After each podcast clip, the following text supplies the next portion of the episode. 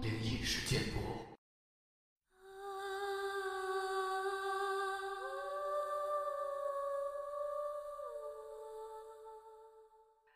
嗨，晚上好，欢迎来到今天的奇闻事件部，我是主播莫大人。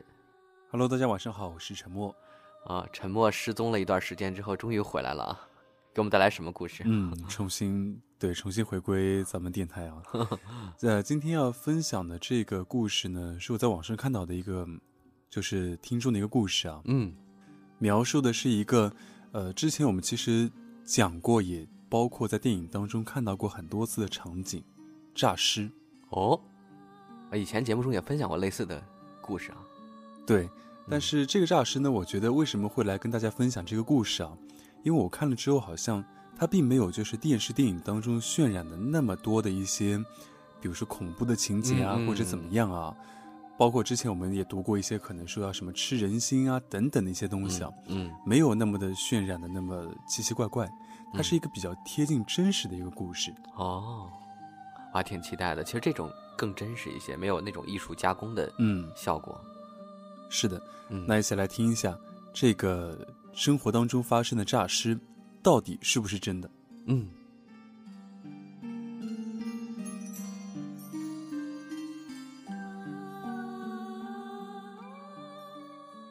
一个亲戚平时是开出租的，家里就是类似城乡结合部的地方，经常会跑一跑乡下的路。有一天，突然有个认识的人找他，火急火燎的让他跑一趟附近的农村。这个村有点偏，天气已经有点晚了，接了活可能要后半夜回来，乡道的夜路也不太好走。但这个人又是认识的，不好推脱，最后还是硬着头皮送了一趟。路上聊起天，为啥这么着急跑一趟农村呢？原来这哥们儿也是临时接到农村家里的电话，说村里有人家办红事，就是结婚，让他帮忙采购点东西，说为了赶时辰，所以很急，务必要当天送达。开车的看了看，买的是一些什么朱砂、黄纸之类的东西，还说为啥喜事会用到这些。但是农村人比较在意时辰什么的流程的仪式，也没太放在心上，就一路开过去了。到了才知道，这村子其实是闹了诈尸。据在场的人说，在村子最角落的一户人家是一家三口，一个老汉和儿子儿媳一起住。头几天老头死了，按当地的风俗要停三天。三天过去，准备落葬的时候。老头居然醒了。两千年以后的事情了，大家虽然说迷信，但还是有点现代医学的概念了。儿子觉得老爹就是休克了，后面缓过来了，但是儿媳总觉得瘆得慌，就搬走回娘家了，留着儿子和老头一起住。老头缓过来之后，一切正常，该吃饭吃饭，该干活干活。也没有什么异常。慢慢的，儿子也放下心来。后来村里有一对新人要结婚，不知道从哪里请来了个先生。谁想这先生一进村，就问村里是不是最近死了人又活过来了。那儿媳妇就是新人的亲属，一个村大多都沾亲带故的。他本来就觉得瘆人，再一听这么说，立马把自己公公活过来的事情讲了一遍。先生又把那老头的儿子叫过来对了一遍，证实了没有出入，就告诉那儿子，说休克没有休克三天的，停一天基本就差不多了，停三天缓过来的，基本就可以确定不对劲了。儿子不相信，大概也是不愿相信，也难怪，谁愿意承认自己老爹是鬼怪呢？尤其老头活过来之后一切正常，又没害人。那样就算是鬼怪什么的，又能怎么样呢？先生说，这人诈尸起来之后，不是像电视里那样恐怖，是有思维的。白天和常人一般无二，晚上趁着没人，就会偷偷溜出去挖动物的心吃，耗子、猫、鸡、鸭、鹅什么的。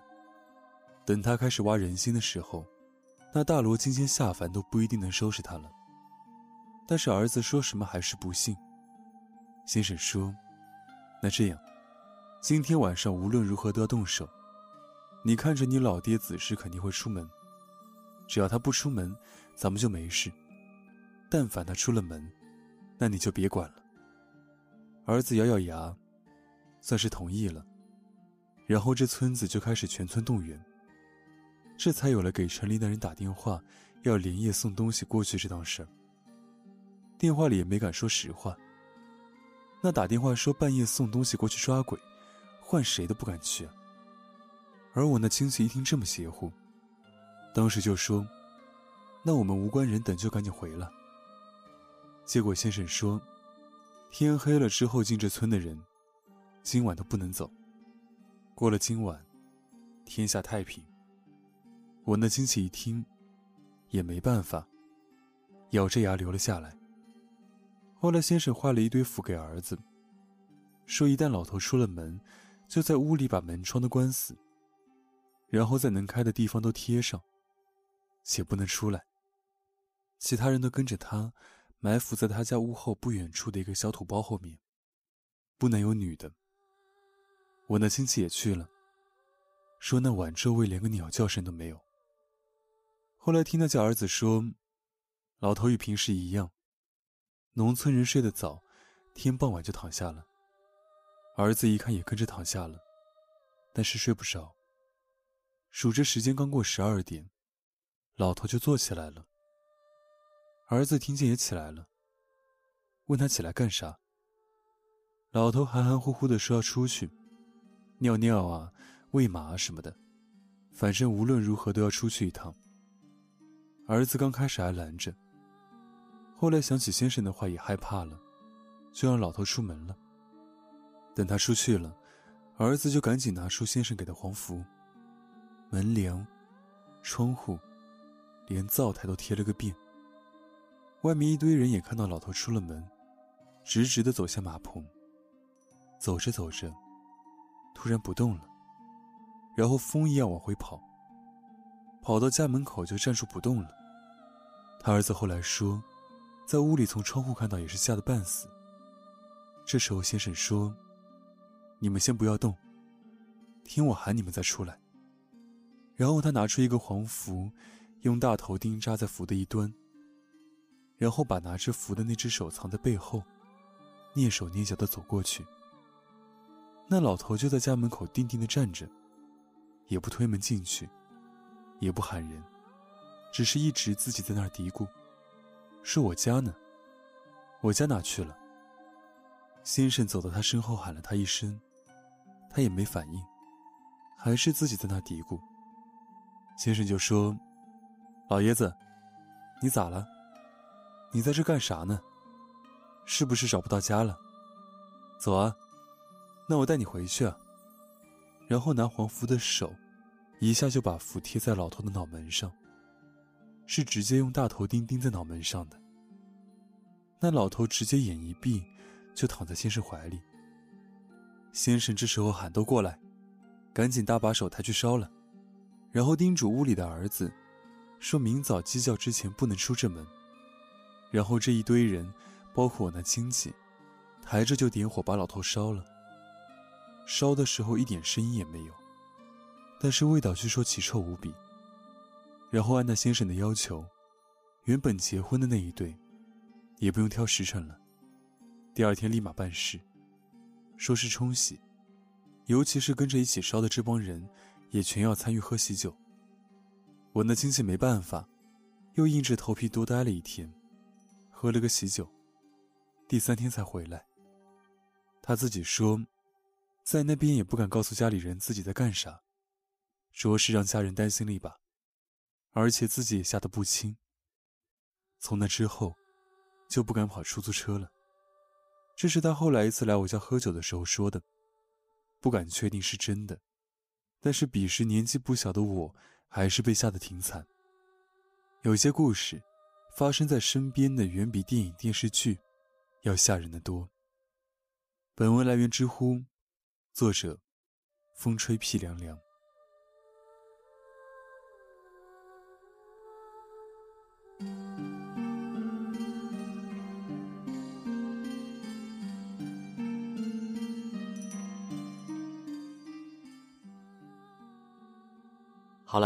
听完了沉默分享的这个故事之后呢，我们来分享一个听众朋友投稿的故事。这位朋友叫做鞋子之手，来自莫大人的微信公众账号。他说：“我有一次经历特别害怕，到现在我也不知道到底是遇到了什么。那是大概八九年前吧，具体哪一年不记得了。记得那会儿智能手机。”才出不久，因为我刚刚买了自己第一个智能手机没几天，十月几号吧，因为过两天是我一个朋友结婚，有点印象是国庆期间。那天晚上我在一个亲戚家里住，他们家是三室两厅，房子比较大。然后他们夫妻一间，他老母亲一间，还有一间小卧室，作为客房。有我住在那儿。其实我是经常在他家住的，就很自然。那天晚上，我躺在床上玩了会儿新买的手机，大概十一点多吧，我就关灯睡了。我应该是睡着了，然后突然感觉到有光线照了我眼睛，就像是有人拿着手电照眼睛那样。虽然闭着。但是能感觉到那种强光，迷迷糊糊的，我就把眼睛睁了一条缝，瞄了一眼。因为我是很重的近视眼，睡觉是摘了眼镜的，我只能模糊的看到一个影子在我床的右边。当时我一个机灵就清醒了，但是我没有勇气睁开眼去看清楚，就死死的闭着眼，假装睡着了。全身不敢动弹。我在心里想：完了，有小偷。我不能让他发现我醒了，万一有刀怎么办？所以我只能装睡，然后还在心中默哀我的新手机呀。此刻正放在左边的枕头边上，肯定会被偷了。还有我裤兜里几百块，肯定也没了。大概过了两三个小时吧，我真的一点都没动弹，被子里的汗都湿透了。我没有听到一点翻动的声音。这里要说一下，我住的这个房间在进屋的右边，后面是客厅，另两间卧室在对面，隔得比较远。房间里只有一张床，然后有一些不用的东西放在空处。按我躺的位置的右边，有一个小窗户，还有一个门。门外是阳台，而且没有防盗网之类的。房子是在四楼还是五楼着？话说回来，我没有听到动静。过了那么久，我心想他是不是去客厅了？心里还后悔，晚上为什么没有反锁房门？阳台也没去检查一下。就这样乱七八糟的想了一通，然后慢慢的，我就轻轻的翻了个身，面朝左边，就是房间门这边。我又悄悄的睁开眼看，没有东西，又大着胆子向右边看看，也没有什么。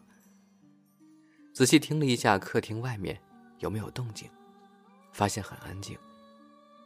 然后我就以迅雷不及掩耳之势下床，把房门反锁了，阳台的门也反锁了。这时候我终于长舒一口气，摸了一下枕头下面，我的手机还在，裤兜里的钱也没有丢。然后我赶紧用手机给亲戚打电话，打了两个都没人接，也没有听到他的铃声响，应该是夜里静音了。那会儿还没有用微信呢，就给他发了个短信，就三个字儿：“有小偷。”然后我就坐在床上玩手机了，也不敢睡觉。又过了大概两个小时吧，我听到卫生间有声音，他们起来上厕所了，然后我亲戚就来敲我的门，喊我，我赶紧开门，他问我怎么回事。我就把刚才的经过说了，他出去客厅看了一下，说钱包还有他老婆的手机都还在呀，门也没有被开过的痕迹。问我刚刚是不是在做梦呢？自己吓唬自己。我也懵了，但是我清楚那不是做梦啊，也不知道怎么回事了。当时真的是很害怕，很恐惧。之后好几天我都不敢一个人睡觉，去闺蜜家睡了几天。